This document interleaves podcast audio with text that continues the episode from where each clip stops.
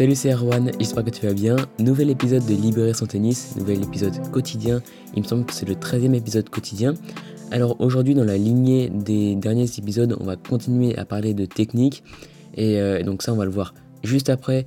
Mais avant de rentrer dans le cœur du sujet, on va parler un peu d'actualité, très vite fait, quelques news sur, sur l'actualité tennistique et euh, une petite news sur le podcast.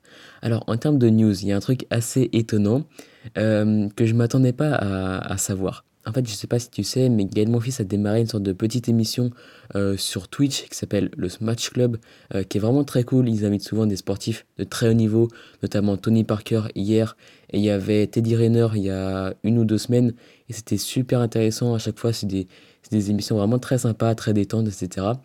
Et dans euh, l'émission d'hier, du coup, il a déclaré, enfin Tony Parker lui a demandé jusqu'à combien de temps tu penses jouer au tennis? Et Gaël, mon fils, et là je suis quand même assez étonné, il veut continuer à jouer au très haut niveau jusqu'à 40 ans, donc dans 5 ou 6 ans. Donc il pense qu'il a encore 5 ou 6 ans devant lui pour jouer encore à très haut niveau. Et je trouve que c'est quand même assez tard, 40 ans. 40 euh, ans, je pense que c'est un des records pour quelqu'un qui, qui, est au très haut niveau, qui est dans le, dans le top 20 à peu près. Donc ça peut aussi euh, donner un petit indice sur la forme de Roger Federer. Si mon fils peut jouer jusqu'à 40 ans, Roger Federer, je pense qu'il peut aussi continuer jusqu'à 40 ans. Euh, donc c'est quand même, je pense, une bonne nouvelle pour nous. Qui enfin en tout cas moi j'aime beaucoup Gaël, mon fils, j'aime beaucoup Roger Federer.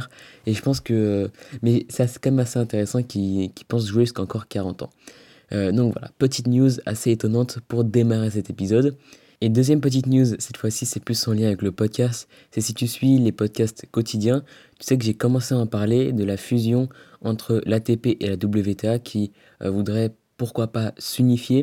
Alors euh, je t'avais dit que j'allais peut-être faire un épisode dessus, mais finalement c'est sans doute annulé parce que en fait on a j'ai réalisé qu'on avait extrêmement peu d'informations et qu'il y avait beaucoup de gens qui en parlaient alors qu'ils avaient très peu d'informations parce que toutes les discussions sont en interne et ne sont pas du tout en externe. Donc les, informations que nous on a eues sur l'ATP et la WTA, elles viennent de quelqu'un qui l'a transmis à quelqu'un d'autre, qui l'a retransmis à quelqu'un d'autre. Donc on a eu un truc qui a été assez déformé je pense et euh, surtout on a eu juste une petite bribe d'informations. Donc pour l'instant c'est pas euh, pertinent d'en parler. C'est pour ça que euh, je j'en parlerai pas maintenant, mais si jamais ça devient un peu plus officiel ou si jamais on a un peu plus d'informations, et eh ben là ce serait intéressant d'en parler. Mais du coup, pour l'instant, j'en parlerai pas. Alors, du coup maintenant, voilà, on a fait les petites news au début euh, de cet épisode-là, et maintenant on va parler un peu plus euh, du cœur du sujet, c'est-à-dire sur la technique. Alors cette fois-ci, on va parler euh, de, du fait de frapper à plat, de pourquoi c'est finalement un peu mieux que le lift quand on attaque, euh, je vais te parler un peu de tout ça dans cet épisode-là. On va surtout parler du fait de frapper à plat sur les attaques de coup droit et de revers, mais pas sur les services à plat, même si le service à plat, ça pourrait un petit peu rentrer dans cette catégorie-là. Alors, le message que je voudrais te faire passer dans cet épisode, c'est que le fait de frapper à plat, c'est plus efficace que le lift pour attaquer et pour aller faire des points gagnants. Alors peut-être que ça ne t'étonne pas complètement, mais euh, en fait, on voit quand même assez peu de personnes, assez peu de joueurs, assez peu de joueuses euh, venir faire des coups droits à plat pour aller terminer le point. Alors pourquoi? Parce qu'en fait, on a plusieurs problèmes euh, avec ce coup droit à plat ou ces revers à plat généralement. Et on a surtout aussi pas mal de mauvaises appréhensions quand on, quand on veut bah, terminer le point avec un coup droit à plat ou un revers à plat. Notamment, on pense faire beaucoup de fautes. on a un engagement qui n'est pas total dans la balle. on a peur d'aller vers l'avant et on n'a pas une confiance à 100% dans ce, dans ce genre de coup-là. Donc ça, c'est les, euh, disons, quatre problèmes principaux qu'on a, qu'on rencontre quand on veut frapper à plat, quand on veut terminer le point euh, avec un, coup à plat. C'est pour ça qu'on nous a beaucoup appris à lifter. Euh, ouais, on, on, nous a beaucoup appris à lifter pour aller terminer les points, pour avoir de la sécurité. Mais je pense qu'à un moment donné, la sécurité c'est très bien pour les débuts de points et pour tout ça mais c'est aussi mais le, le, fait de frapper à plat c'est aussi très efficace il faut pas euh, faut pas le mettre de côté je pense. Alors aujourd'hui si je t'en parlais alors je sais évidemment qu'on peut pas jouer au tennis en ce moment mais quand on pourra faire le retour sur les cours de tennis euh, bah, pourquoi pas s'entraîner plus sur le fait de frapper à plat et je vais te je vais essayer de te montrer euh, les avantages et comment on peut réussir à avoir ces résultats là grâce à, ces petits conseils quelques petites précisions avant de, que je te parle de ces conseils-là. C'est que en fait, les coups droits, enfin les coups droits à plat, les revers à plat, euh, ça va être des coups qui vont être, euh, devoir être frappés dans la zone d'opportunité.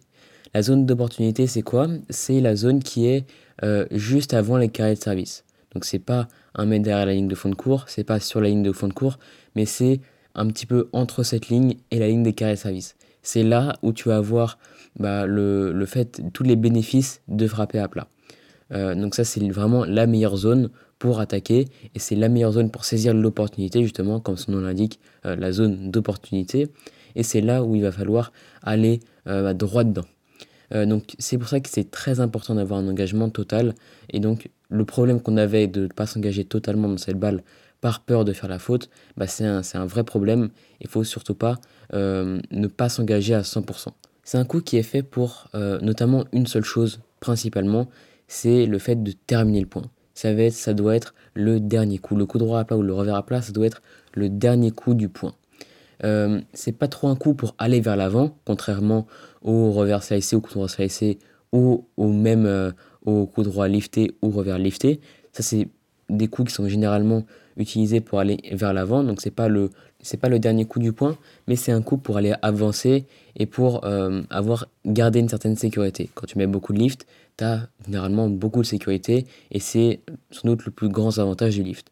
Quand tu slices, ça va être plus pour construire ton point, pour euh, prendre, pour avoir une bonne sécurité. Et le reverse slicer, c'est aussi un coup d'observation pour voir ce que va faire ton adversaire et, euh, et, pour te donner un peu de temps ensuite pour, pour construire ton point par la suite.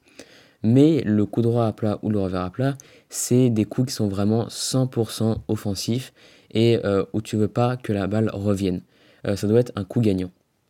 Et comme je te le disais, tu as effectivement moins de sécurité sur ce genre de coup, ça c'est normal. Mais par contre, quand ce coup il passe, bah là tu as beaucoup, beaucoup plus de chances de gagner le point. Et euh, donc tu as, as, tous les bénéfices quand ce coup il passe. Donc c'est soit tout, soit rien avec ce coup en fait. C'est pour ça que beaucoup de joueurs, beaucoup de joueuses ne le tentent pas, c'est que c'est soit tout, soit rien. Mais en fait, c'est principalement un coup qui est basé sur la confiance et c'est un coup euh, où il faut mesurer le rapport avec le risque.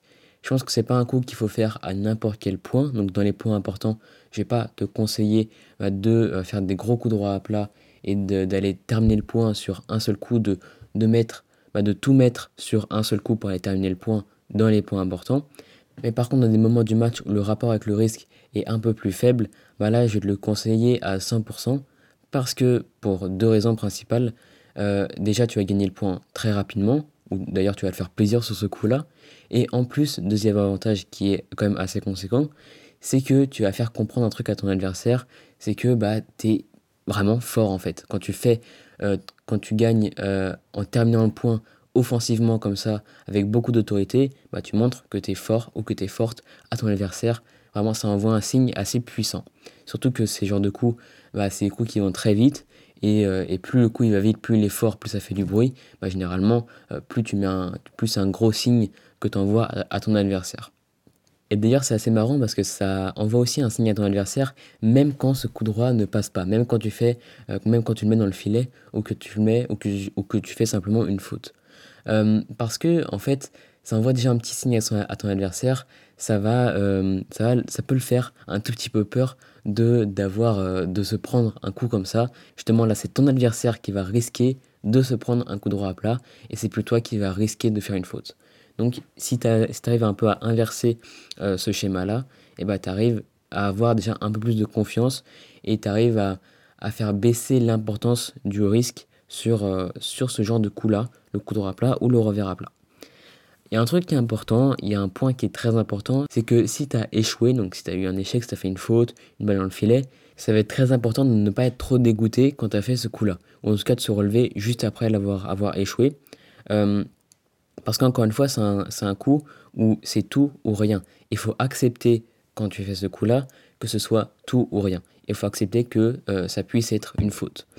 Euh, et par contre, quand tu as réussi, là c'est important de se féliciter d'avoir tenté une bonne initiative. D'ailleurs, quand tu as aussi échoué, ça peut être aussi important de se dire bah, qu'on a fait aussi une bonne initiative. Certes, ça n'a pas marché, mais c'était une bonne initiative. Donc à chaque fois, essayer de trouver un petit point positif pour, euh, essayer de, relever, enfin de, plus équilibrer la balance et pour que ce soit plus facile de se relever après ce genre de point-là. Mais comme je te conseille pas de le faire dans les points importants, bah, euh, le, risque de faire une faute n'est pas extrêmement élevé. Donc, euh, donc ça, devrait, ça devrait aller à peu près. Dernier point qui est aussi important, c'est de le faire, de faire ce genre de coup, de faire un coup droit à plat ou un revers à plat seulement et seulement si on le sent bien. Si on ne le sent pas, ça sert à rien. Comme je te le répète depuis le début, c'est soit c'est tout, soit c'est rien. Donc si tu le sens pas, bah il y a de très grandes chances que ça soit la faute. Par contre, si tu le sens, si tu sens que tu es dans le rythme, si tu sens que euh, tu as envie d'aller vers l'avant, si tu sens que tu as envie euh, d'être euh, très de prendre l'opportunité et si tu as envie d'être très offensif, bah là généralement tu vas avoir une assez bonne confiance et tu vas naturellement tout mettre vers l'avant. Quand tu mets tout vers l'avant, quand tu bascules tout ton poids vers l'avant, bah là, tu as énormément de chances que ce soit que tu mettes la balle dans le terrain de une et que en plus elle soit très bien frappée et que ce soit une très bonne balle, du coup un coup gagnant. Donc attention ne pas le faire si on ne le sent pas, c'est pas la peine. Soit c'est tout, soit c'est rien. Parce que c'est l'inverse du slice. Tu on en parlait dans le podcast précédent ou dans un podcast assez récent. Le slice, c'est plus pour construire son point. Alors j'ai aussi dit que le slice, ça permet de monter à la volée, mais ça sert à monter à la volée sans faire un coup gagnant. Donc c'est encore un petit peu euh, une période d'observation, entre guillemets, quand, euh, quand tu fais un, un, revers slicé, ou ça marche aussi avec les coups droits slicés. Mais le revers à plat ou le coup droit à plat, par contre, ça, c'est pas du tout des coups d'observation, c'est vraiment des coups où tu dois y aller à 100%. Donc quand on nous apprend euh, que le lift c'est très important pour la sécurité, c'est pas faux, c'est même totalement vrai. Euh, mais il faut pas oublier le fait de frapper à plat, c'est plus efficace que le lift quand on veut attaquer une balle. Voilà. Après, évidemment, il faut s'entraîner pour avoir un bon pourcentage de réussite et pour encore engranger de la confiance. Euh, mais quand tout ça c'est fait, bah, le coup droit à plat, le revers à plat, c'est vraiment très efficace. c'est vraiment plus efficace que le lift. Tu as les résultats qui viennent plus vite, tu gagnes le point plus rapidement euh, et tu gagnes le point euh, de manière très offensive en envoyant des signes à ton adversaire en même temps. Voilà, c'est déjà la fin de ce podcast. Il était assez court, mais je voulais vraiment juste te faire passer ce petit message pour aujourd'hui. Euh, tu sais, chaque jour, je te fais un podcast pour juste un petit message, un, petit conseil, une petite méthode. Mais tout ça accumulé, bah, normalement, tu arrives à progresser et avoir des résultats qui viennent, qui viennent assez rapidement. Et en plus, si tu arrives à les maintenir sur le long terme, voilà, c'est certain que tu as des résultats exceptionnels. Euh, évidemment, ça demande beaucoup d'entraînement. Ça, c'est certain. Le, temps passé sur le terrain de tennis à s'entraîner à faire ça, c'est essentiel. Mais, euh, mais c'est aussi important d'appliquer les bonnes méthodes, les bons conseils pour y arriver. Voilà, c'était le petit message aussi de la fin. En tout cas, j'espère que ce podcast t'a plu et surtout, j'espère qu'il t'a été utile. Pour toutes les personnes qui ne se seraient pas abonnées, bah, c'est le moment de le faire. En ce moment, je fais des podcasts qui sont quotidiens, donc c'est parfait. Et si jamais le podcast te plaît, tu peux laisser 5 étoiles sur Apple Podcast, ça fait toujours plaisir et euh, ça aide le podcast à avancer, tout simplement. Donc voilà, c'est la fin de cet épisode, j'espère que ça t'a plu et du coup nous on se revoit euh, très bientôt. Allez, salut